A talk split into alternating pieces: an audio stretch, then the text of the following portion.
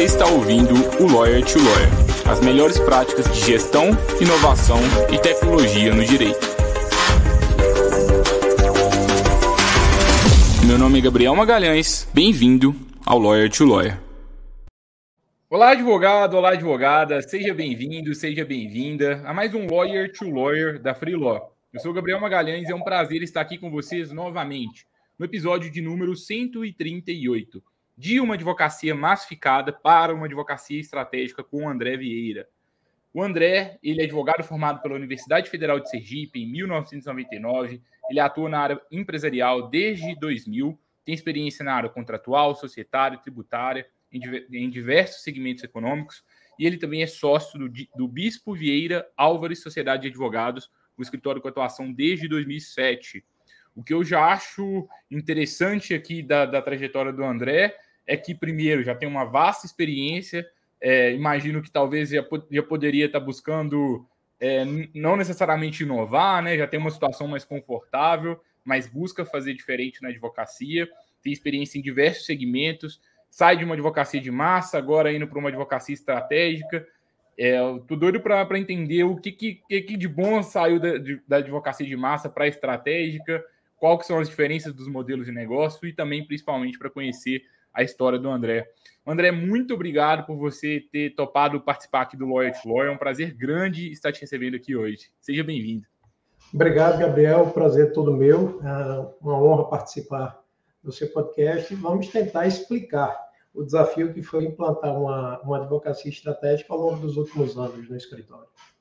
Muito legal, André. Antes de, de a gente chegar aqui em 2022, conta com, como é que foi lá desde, desde 2000, sua, sua trajetória na advocacia, as dificuldades, como é que você chegou onde você está hoje e até para que você consolidasse o modelo de negócio atual. É, eu acho que eu, eu, sigo bem a regra, Gabriel, do, do jovem uh, estudante de direito que se apaixona pelo, pela advocacia criminal.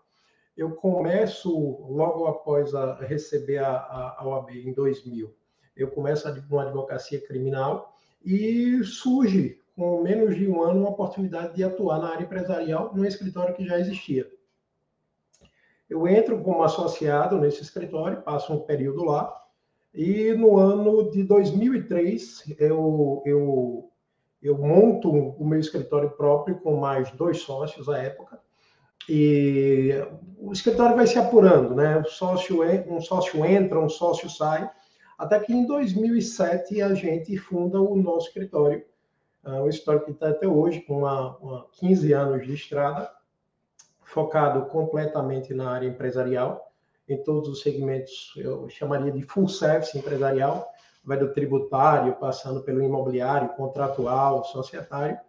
E uh, em determinado momento, por oportunidades de trabalho que surgiram, a gente se dedica a, a uma advocacia muito massificada com ações ligadas à área de, de varejo, de eletroeletrônicos, em que nós tínhamos um, uma, uma, espécie de ação muito similar uma à outra. Uh, nos últimos cinco, seis anos, a gente percebe a virada do, desse tipo de modelo de negócio e a gente resolve fazer uma mudança para a advocacia estratégica, é, focando em uma, uma atuação com mais atenção em cada processo, logicamente, um número menor de processos, mas lidando com que cada processo com uma vida própria. Então, você deixa de ter aquela peça padrão que você utiliza e você finaliza a parte fática adequando aquela demanda específica e passa praticamente cada caso a ter que construir uma peça nova. E nesse período você tem que adequar a equipe, observar perfis que não se encaixam a esse tipo de advocacia mas a gente conseguiu, felizmente, estabilizar e nos últimos uh, três anos a gente consolidou uma equipe muito forte nessa área. E de lá para cá tá em, a equipe cresce, felizmente, sem volatilidade, sem gente saindo. E, e eu acho que isso deu uma estabilidade muito grande ao trabalho da gente. Muito legal, André. E por que, que vocês pensaram nessa transição assim da, da advocacia mais de massa para uma advocacia mais estratégica? Foi oportunidade de negócio? Foi pensado? Porque Foi, eu vejo eu várias pessoas, às vezes, muitas pessoas criticam, outras pessoas gostam demais do, do modelo. É, é um modelo que, que tem pontos bons e ruins, né? No final das contas, eu acho que cada um dos modelos tem isso Porque do lado do. Quando a gente está falando de um contencioso de massa, a gente consegue mais escala. E quando a gente está falando de uma advocacia mais personalizada, a gente não consegue ter o um, nível de escala que a gente tem lá, né? Então, é, tem, tem lado ruim nos dois, né? Sim, sim. O, o, eu acho que os dois modelos podem ser cases de sucesso, tanto a advocacia massificada como essa advocacia mais apurada em termos de, de estratégia. É, você vai ver casos bem-sucedidos de escritórios nos dois segmentos.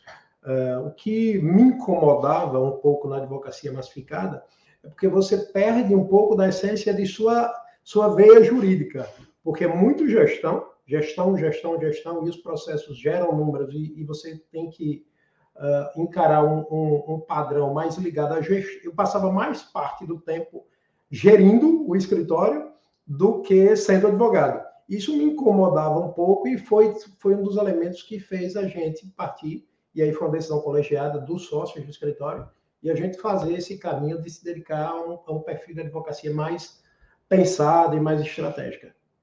Agora, a experiência da gestão da advocacia de massa te ajuda a ser ainda mais estratégico, eu imagino, nesse momento, né? Porque sem gestão a gente acaba fazendo uma. consegue entregar serviços bons ali, mas às vezes a gente fica só no, na petição boa, mas não numa experiência boa para o cliente, né? Sim, até porque o, o, a gestão de, de, uma advocacia de massa te ensina muito, porque você vai aprender a, a, a verificar métricas então, números são, são essenciais, relatórios. Então, assim, eu passava boa parte do dia olhando planilha para entender como era que o escritório estava funcionando e, e, e, o lado que o escritório estava se encaminhando. É, essa experiência na gestão hoje me ajuda essencialmente. E eu, eu leio, estudo muito, talvez eu a cada livro jurídico que eu compro, eu compro outro de gestão para poder entender e até por conta dessa, dessa, dessa caminhada para esse lado mais aprofundado da, da atividade empresarial, é preciso entender a linguagem do meu cliente, eu preciso ter a experiência de ter sido gestor também de uma equipe maior, uh, nessa advocacia de massa, mas uh, é, essa experiência também me fez meio que, que entender muito a dor do meu cliente. E o que especificamente que você acha que foi fundamental, assim, que você aprendeu de gestão, que fez toda a diferença comparado com outros escritórios, talvez, que não têm esse domínio? É, que erros você vê que outros escritórios estão cometendo, que talvez vocês já evoluíram desse patamar? É, eu, eu costumo chamar, uh, eu, quando eu falo com minha equipe, eu sempre bato muito na tecla de que nós temos uma carteira que precisa ser gerida de forma estratégica. Então, para que a gente fizesse esse perfil de, de, de, ter um trabalho mais apurado, de lidar com cada caso, sendo um caso novo, diferente de vida própria, é, o que nós precisamos fazer? Nós precisamos ajustar alguns ponteiros do, do ritmo de trabalho da gente. Então, a, nós implementamos muitas mudanças. Uma das mudanças foi o, o constante debate de teses jurídicas. Então, é normal que o escritório se reúna para debater um processo específico em determinado dia da semana, onde a gente vai tratar de todos os temas que estão sensíveis. E aí, qual é o objeto que nós estamos procurando nesse processo? O processo é um processo para ser guiado numa velocidade alta, impulsionando muito, ou é um processo que estrategicamente nós precisamos fazer esse processo ter seu tempo certo, muitas vezes porque a gente está em busca de gerar uma situação para criar um acordo que nosso cliente não está numa posição tão confortável assim processualmente falando. E aí o que foi, a, a gente precisou adotar algumas iniciativas e pensar muito na gestão interna. Uma das iniciativas que nós tivemos que fazer foi abolir prazos processuais. A gente não trabalha com prazo processual, a gente trabalha sempre com prazos internos estabelecidos, então aquela coisa do CPC dos prazos de 5, 15 dias não existe no escritório. A gente trabalha com prazos próprios internos para que a gente não tenha uh, uh, o, vamos chamar assim, o ultimato de um prazo processual para se cumprir no último dia. Então, na realidade, quando a gente usa o prazo ao máximo, é, a gente está usando por algum motivo específico. Porque, na realidade, nossa peça normalmente já está pronta muito antes disso. E uma das questões que nós precisamos fazer nesse, nesse, nesse trabalho foi uma conscientização o tempo inteiro da equipe. uma equipe engajada que encare o processo como algo extremamente relevante e que tenha um entendimento absoluto de o que é que se está se buscando em cada demanda, qual é o objetivo do cliente, uma equipe que consiga cada peça que protocolize no processo, ela entenda qual a finalidade da peça. Eu, eu, eu costumo dizer lá no escritório que a gente não pode protocolar por protocolar. Uma peça tem que ter um porquê e um para quê, para que haja uma compreensão exata do que nós estamos fazendo em, em cada caso. E como que você motiva a sua equipe para todo mundo entender isso? Porque eu já escutei vários escritórios falando comigo o seguinte: Poxa, Gabriel, eu tento trabalhar com prazo D-1, D-2, D-3, só que eu coloco o prazo interno, ninguém cumpre, fica aquela confusão, eu coloco algumas regras, mas aí sempre deixo para protocolar no último dia do prazo. Como que você leva essa conscientização para toda a equipe? Já teve problema também, tipo esse? Não, eu, eu, eu costumo dizer que, que a, a, é, essa mudança de padrão, deixando de usar os prazos processuais e passando a utilizar os prazos internos, D1, D2, D mais 3, é, é, uma, é, uma, é uma dor de uma semana. Porque na primeira semana, quando você faz essa virada, você precisa produzir o dobro de uma semana comum. E depois o escritório entra num ritmo absolutamente normal. O que acontece? Uh, nós precisamos fazer, lógico, e aí eu, eu, tenho sorte de ter formado uma equipe que me ajuda muito nesse sentido, uma equipe extremamente comprometida. Isso é parte de conversa intensa e de um ambiente no escritório muito harmônico e horizontalizado. Então, eu, eu costumo dizer que em 90% das vezes, a, é, a, minha equipe consegue mudar o meu ponto de vista. Eu só consigo mudar o ponto de vista da equipe em 10% das vezes. Porque muitas vezes eu estou com uma ideia e eles, e eles mudam essa ideia minha e aquilo que eu estava construindo na mente, eles dizem, olha, a gente tem os percalços aqui e lá na frente até mesmo desenhando o fluxograma do processo.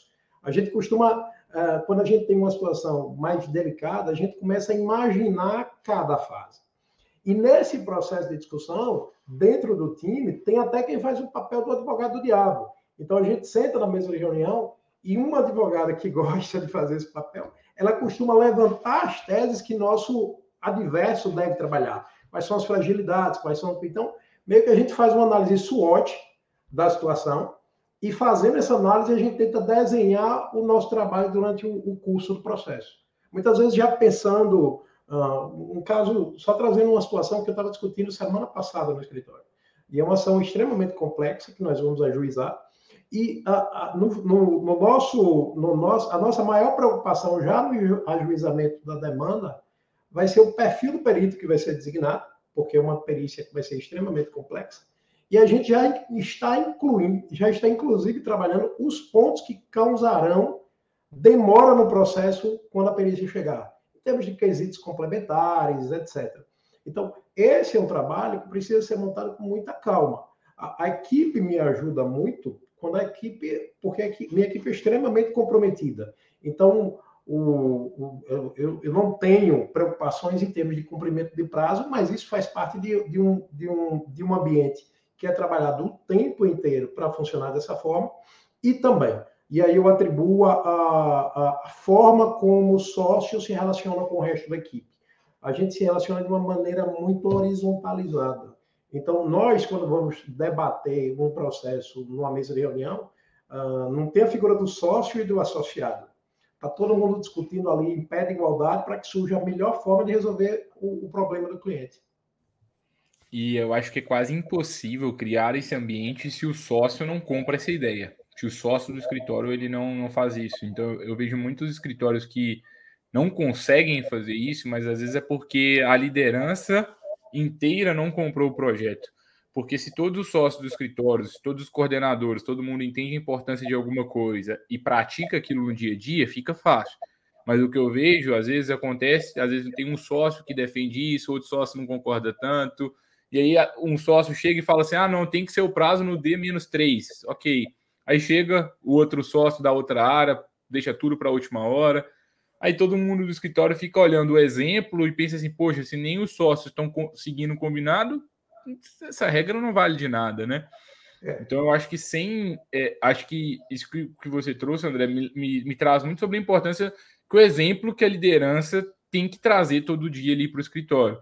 Quero criar uma cultura diferente para o meu escritório, quero criar uma, uma gestão diferente, os sócios têm que querer. E fazer isso é difícil. É difícil porque ser autoritário, digamos assim, ser, seguir a hierarquia é mais fácil, em tese, né? Porque você vai dar uma ordem, a pessoa vai fazer ali o que você quer, em tese, do que você criar um ambiente colaborativo bacana, onde todo mundo tem voz. Porque você fazer esse ambiente colaborativo dá trabalho, você vai ter que dar exemplo todo dia, né? Um trabalho de formiguinha. Não sei se você Sim. concorda. Sim, o exemplo vem completamente da liderança. Há, há três anos atrás, eu contratei uma consultoria para aperfeiçoar algumas, algumas ferramentas da nossa gestão.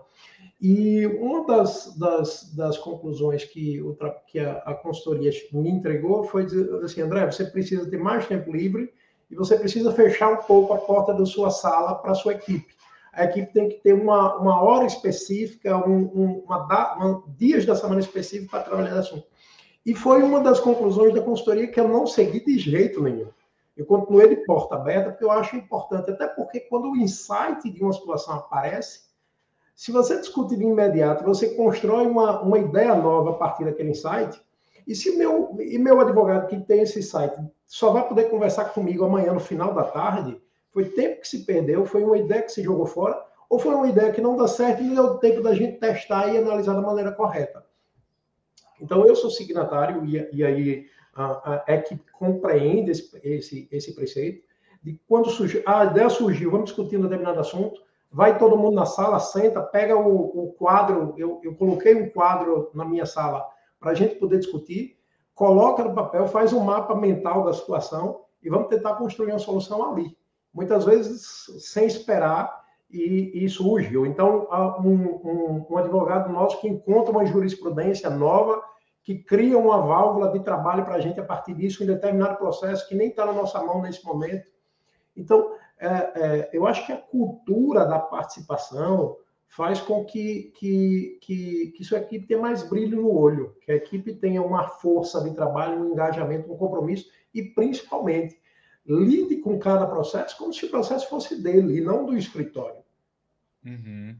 E como que é a divisão de tarefas de vocês? Reuniões? Tem uma reunião semanal da equipe? Como é que funciona? Também, se você puder até trazer um pouco mais de contexto, é. qual que é o tamanho do, da equipe do escritório? Como que vocês, seus sócios, se dividem? É, a parte de gestão, todo mundo tem responsabilidade por isso? É só de um? Como que é, mais ou menos? Não, hoje nós somos em 14 advogados, uh, sendo os, os três sócios, mais 11 associados. Uh, nós trabalhamos com, nós implementamos um manual de trabalho interno. Então, todas as fases do processo, toda uma, uma tudo está formalizado e escrito, para que cada advogado saiba qual a tarefa a ser executada ou a providência a ser adotada e quem é o responsável por aquele, por aquele trabalho específico. Então, uh, quando a equipe recebe, por exemplo, uma citação, ela já sabe todos os passos que precisarão ser cumpridos de uma maneira rotinizada, que permite com que um advogado eventualmente se ausente e o advogado que vai fazer a substituição daquele específico, ele já tem todo o papel desenhado do que é que ele vai precisar fazer. Desde uma, uma, uma publicação de uma sentença, quais vão ser os passos que vão ser, precisam tomados, a forma de se comunicar com o cliente, de dar conhecimento ao cliente, e a gente vai, esse, esse, essas rotinas de trabalho são constantemente modificadas, porque meu, meu, eu, meu, meu, minha coordenação de equipe, ela analisa o tempo inteiro quando ela percebe que, determinado, que determinada rotina pode ser melhorada ou está criando um retrabalho, a gente discute na reunião de alinhamento semanal, que a gente faz sempre às, às terças-feiras, e nessa reunião a gente vai discutir alguns pontos de gestão específico e muitas vezes a gente pauta determinadas matérias de trabalho pra, de, de trabalhos de processos específicos para discutir em mesa de reunião. E quais são os desafios principais que você tem? É sempre, sempre dá para manter essa reunião? Porque eu vejo vários escritórios marcando a reunião de alinhamento semanal, por exemplo, só que aí sempre chega, não tem uma audiência, não posso ir, não tem um prazo de última hora, não posso ir. como que, como que vocês fazem para manter essas, esse, esse alinhamento constante? Tá tudo bem se alguém não foi uma vez? É, a gente não tem como, a gente não consegue colocar, uh, ter todo mundo sempre. Mas, assim, é uma, eu, nós não marcamos reuniões com clientes nesse horário, a gente não coloca em horários de expediente forense, a gente sempre coloca a reunião à tarde, porque aqui no nosso estado o, o funcionamento do judiciário é só pela manhã. Então, a gente coloca sempre à tarde e nós, nós conseguimos também sempre já levar uma pauta pronta do que vai ser discutido. Porque o objetivo da reunião não é simplesmente gerar discussão e gerar, ah, ah, digamos assim, confronto de ideias. O objetivo da reunião é ter temas específicos, priorizar os trabalhos que nos próximos dias vão precisar ser observados. E aí eu preciso que a equipe já, eu já leve minha pauta pronta e a equipe já leve a pauta dela pronta. Para que determinado advogado diga, olha, estou com tal situação, eu preciso é, fazer uma avaliação de uma carga documental muito grande, eu preciso passar dois dias dedicado a isso. Então, nesses dois dias, a gente faz uma remodelação de tarefas, o coordenador tira trabalho de um, coloca trabalho em outro, para que a gente possa ter um trabalho de uma maneira eficiente e, que permita uma dedicação maior ao caso que está exigindo dois, três dias de estudo específico. Hum. É, e assim, André, eu, fiquei pensando muito nessa última fala que vamos combinar, né? Vocês já são muito consolidados e não sei, vocês, talvez vocês nem precisavam muito de inovar, de, de, fazer, sabe? Já funciona muito bem e eu vejo vários escritórios, talvez com perfil em certo modo semelhante ao de vocês, fala assim, ah, tá bom, já já tá funcionando. O que é que move vocês a estar tá buscando coisas novas, a estar tá melhorando gestão, a estar tá se tornando cada vez mais estratégico na advocacia? E o que, por que, que você acha que tem outros escritórios que talvez param no tempo, assim? Veja, Gabriel, uh, eu acho que ainda, você ainda vai conseguir encontrar escritórios que ainda estão tá numa fase meio artesanal da advocacia. Uh, eu acho que, que, que o momento para uma advocacia artesanal uh, já passou eu costumo dizer lá no escritório que eu não tenho muito receio dos advogados de terno. Os advogados que estão me criando preocupação para o futuro são os advogados de t-shirt. Porque esses advogados de t-shirt, que eu digo que é, é, é, é uma geração nativa digitalmente, essa turma vai fazer provavelmente melhor, mais rápido e mais barato do que os advogados mais experientes farão. E nós precisamos nos adequar, nós precisamos inovar, criar rotinas novas de trabalho, criar fórmulas novas e ter uma espécie de relacionamento com o cliente diferenciado. Um relacionamento muito intenso, de confiança, acolhimento das pretensões do cliente e de transparência. Então, é, eu, eu tenho procurado alguns jovens talentos, ah, já, já trouxe dois agora no início de 2022, e, e, já estou em regime, eu, eu, eu, estou em regime, meu sócio também já está em regime de seleção de mais duas pessoas, para colocar a gente nova no escritório, trazendo novas ideias. Porque uh, uh, uma geração mais antiga, ela é, ela, ela é superada muitas vezes por inovações e por não acompanhar. A gente vê advogado hoje ainda com dificuldade no trato de processo digital. Então, eu costumo dizer que a gente precisa trazer o jovem, para que o jovem traga essa inovação e essa forma nova de pensar. Então, uh, esse processo de inquietude de um escritório de advocacia, assim como qualquer outra empresa, eu acho que tem que ser, tem que ser uma constante. Não dá para pensar que você está satisfeito com determinado segmento de mercado que você, que você atende, que você atinge, porque com certeza daqui a pouco vai vir alguém que vai tomar mercado e provavelmente vai lhe retirar mercado. Então não tem ah, meio que sem querer usar sem nem sem querer usar a frase de, de autoajuda, mas já usando, não existe crescimento na zona de conforto. Então é, o escritório tem que se desafiar o tempo inteiro, criando, pensando e raciocinando. Raciocinando em formas de termos de trabalho e raciocinando também em formas de, de, de atuação junto à sua carteira de clientes e trazendo minha contribuição para as frases de efeito, ou você está crescendo ou você está morrendo, né? Eu acho que se o seu escritório não está crescendo, ele está morrendo. Vai ter alguém que está provavelmente pegando a, a, fatia de mercado que você não está pegando. Muito bacana, André, o, o posicionamento de vocês, muito legal. Acho que talvez a, a palavra a palavra que vem, me vem na cabeça agora é a humildade de, poxa, estamos no topo, mas eu quero contratar uma pessoa nova aqui, numa nova área, para talvez trazer alguma coisa diferente, para ajudar a gente a estar tá sempre inovando, estar tá sempre crescendo. E eu queria entender o que, que vocês buscam agora, qual é o objetivo de vocês, é, o que, que vocês estão pensando para 2022, os anos seguintes, desafios também que vocês estão passando no momento, é, e dicas finais, recados finais para os colegas advogados, às vezes para alguns colegas que estão começando, outros que também já estão aí no mercado há mais tempo. É, como que, que, que, que você traz aí de recados finais?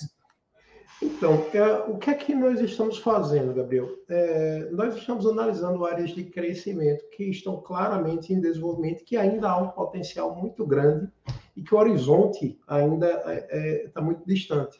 Então, é, nessas áreas que aí a gente precisa focar justamente em trazer gente jovem. Essa nossa visão de áreas de crescimento futuro dos próximos cinco anos do, do, do nosso escritório, ela bate justamente com, as, com os jovens que nós estamos tentando trazer.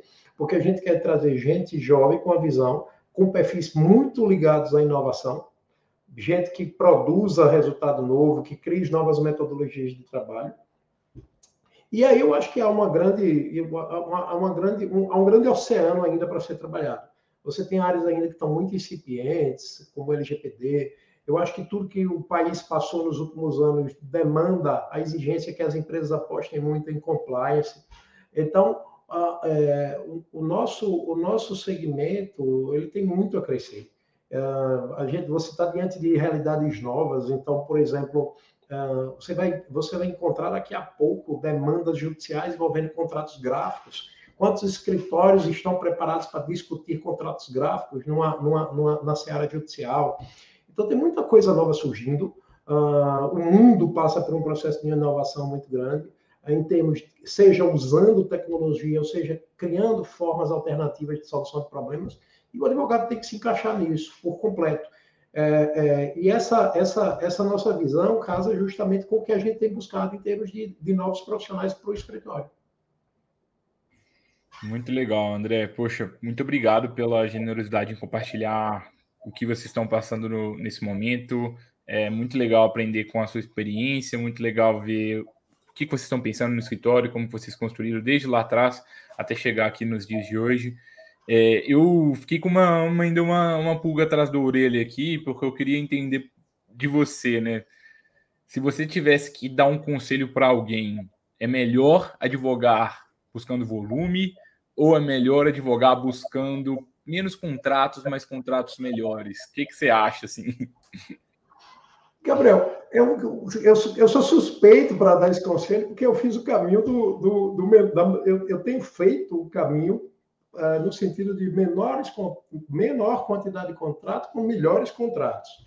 Uh, mas eu acho que existe espaço para as duas advocacias. Eu, eu, eu costumo dizer a, a, aos jovens que eventualmente me procuram para conversar, para pedir uma dica, uma sugestão que estão iniciando a carreira, eu sempre digo uma coisa: não queira competir com inteligência artificial. Então, onde a inteligência artificial está sendo muito utilizada, o advogado vai virar um, um, uma commodity com um ticket de trabalho muito baixo. Então, vamos procurar uma área em que o pensamento humano ainda seja insubstituível, para que nessa tomada de decisão estratégica que a inteligência artificial ainda não está conseguindo produzir na nossa área, a gente seja valorizado pelo cliente e essa tomada de decisão estratégica seja um ativo a ser ofertado. Então, eu acho, eu tenho, eu tenho essa visão, acho que a, a, a, existe boa advocacia na massa, existe boa advocacia na estratégica, vai depender muito do perfil de, de compromisso e dedicação do, do, do, profissional, seja ele mais, mais experiente, ou seja ele um jovem que recebeu a carteira da OAB há três meses atrás. Muito legal, André. Muito obrigado pela, pelos ensinamentos. Eu, eu concordo assim, com esse ponto, esse ponto final que você trouxe. Para mim, mais importante do que do que o tipo de advocacia, o quanto de dinheiro que aquela advocacia está deixando no nosso bolso no final do mês, se está sendo sustentável, porque sim, gente, a gente precisa de ganhar dinheiro, é para isso que a gente trabalha. É claro que tem toda a nossa função social, mas é, qual que é a advocacia que você acha que tem o potencial de gerar um maior retorno financeiro? Porque sem Sim. isso, nada vai para frente. Sem dinheiro, você não consegue prestar um serviço bacana para o seu cliente, você não consegue atrair talento, você não consegue reter talentos, e, e, aí você vai prestar um serviço pior do que seu concorrente. É, o, o, que a gente tem que considerar, Gabriel, é por conta de uma, de uma herança uh, de normatização da, da OAB acerca da, da atividade, da mercantilização da advocacia, a gente ainda não lidou, talvez a gente ainda não consiga lidar com, a, com o escritório de advocacia como ele verdadeiramente é. Ele é uma empresa, e como empresa ele deve ser tocado. Então, a, a, o resultado final do mês é essencial. Saber que você dizer, ó, 2020 teve pandemia, o escritório cresceu ou não cresceu? Cresceu. 2021, o escritório cresceu. Ah, teve pandemia? Teve, boa parte do ano. O escritório precisou fechar em determinado período? Precisou. Mas o escritório cresceu? Sim. Então, a, a, a, no final das contas, a gente tem que fazer essa conta e saber o resultado que a gente está atingindo, né? E aí, se você está crescendo no volume, continua no volume, não vai. Tenta, aliás, se cogite, né? Talvez sempre é bom se questionar, às vezes o outro modelo é melhor, mas é, o importante no final da história é isso. Inovação, como eu trouxe até no episódio anterior, inovação para mim é quem está crescendo mais, quem está emitindo mais notas fiscais é isso que no fundo é. Então não adianta eu ficar romantizando como uma área nova do direito, ah, eu quero ser boutique, eu quero ser ultra personalizado, mas se está tendo menos resultado financeiro, então vai para o volume mesmo, vai ser feliz lá. Eu, eu, eu tenho sentado com, muito, com muitos jovens advogados e eu não, eu não chamo de. Eu, eu, eles dizem, não, uma mentoria, eu não chamo de mentoria, eu chamo de bate-papo, porque eu não tento, não tento ser em nada professoral. E quando eu sento com eles, muito, algumas vezes eu recebo a seguinte pergunta: doutor, qual a, qual a área boa para se ganhar dinheiro hoje aqui? E eu sempre digo: olha, a área boa de ganhar dinheiro é que você seja boa, bom trabalhando e que você queira trabalhar. Então, você vai encontrar advogados criminalistas bem-sucedidos, advogados da área previdenciária bem-sucedidos, advogados que atuam na área empresarial bem-sucedidos, e você também vai encontrar advogados em todas essas áreas que não são tão bem sucedidos assim. Então, a questão é foco, dedicação, isso tem um custo, tem, tem um custo em termos de horas de trabalho, em poucas horas de sono, em ter que acordar de madrugada para estudar porque bateu uma, bateu uma lembrança de determinado processo, você não quer perder aquele insight naquele momento, mas bem sucedido, você vai conseguir ser bem sucedido em qualquer área, você vai conseguir advogando com uma carteira de 5 mil processos, ou de 500 processos. Basta apenas que sejam os 500 processos certos para você é, é, ter resultado financeiro.